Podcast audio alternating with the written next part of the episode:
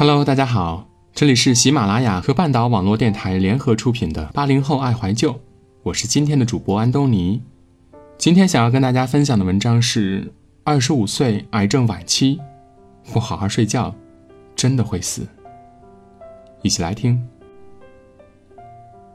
微博上看到一条热搜，是人民网记者采访这一代九零后有没有看体检报告。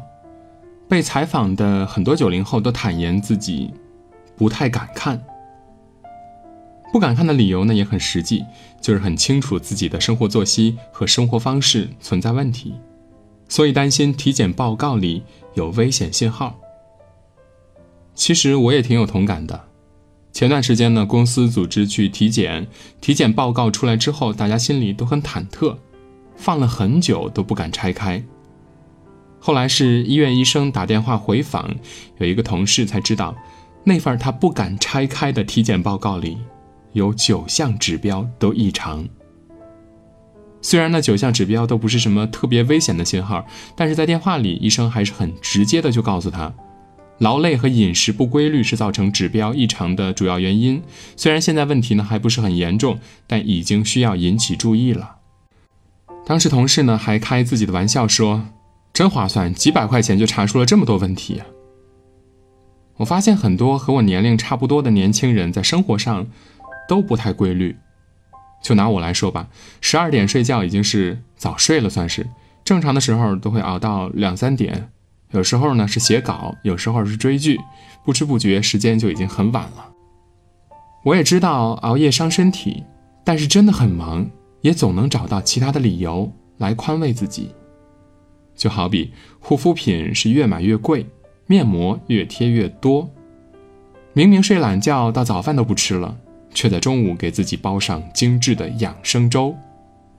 欺骗自己比好好生活来的容易，所以体检报告比成绩单还要显得可怕。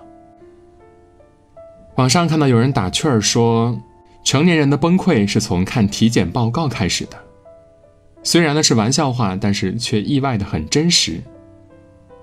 几天前，我在朋友圈转发的滴水筹里看到了自己大学同学，当时挺震惊的，怎么也想不到大学里面那个面容姣好、性格活泼的姑娘，会在二十几岁的年纪遭遇重大疾病的打击呢？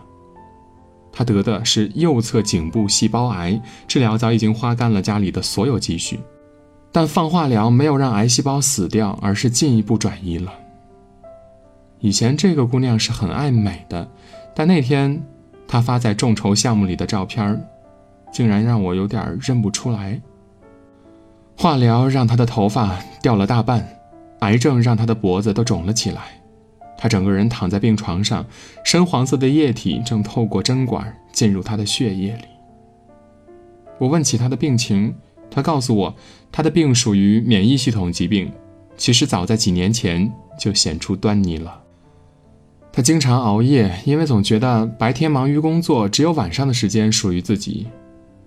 连续晚睡早起的生活，最初让他得了偏头痛的毛病，后来一点一点的加重了，再后来呢，就变成了癌。以前总觉得自己还处在年轻气盛的年纪，熬几次夜，喝几场酒嘛，没有关系的。但谁都没有发现，那些我们看起来不太严重的坏习惯积累下来。真的会给我们最致命的打击。在网上看到一则癌症率统计，统计结果显示，恶性肿瘤已经呈现年轻化的趋势了。二三十的年轻人患癌率已经大大提高了。总以为疾病和死亡离我们这个九零后的群体还很远很远呢，却没想到那些我们以为的健康，已经在坏的生活习惯里悄悄离开了。九二年出生的张一山已经很多次在拍戏中胃痛到不得不终止工作。其实张一山的胃病并不是天生就有的，而是在他进入演艺圈之后，吃饭饮食不规律，才一点点严重的，以至于到后来他的胃病恶化成了胆囊息肉，经常绞着疼。九零后的女演员徐婷，二零一六年因淋巴癌医治无效离世了。他进入演艺圈的五年时间里，拼命透支身体。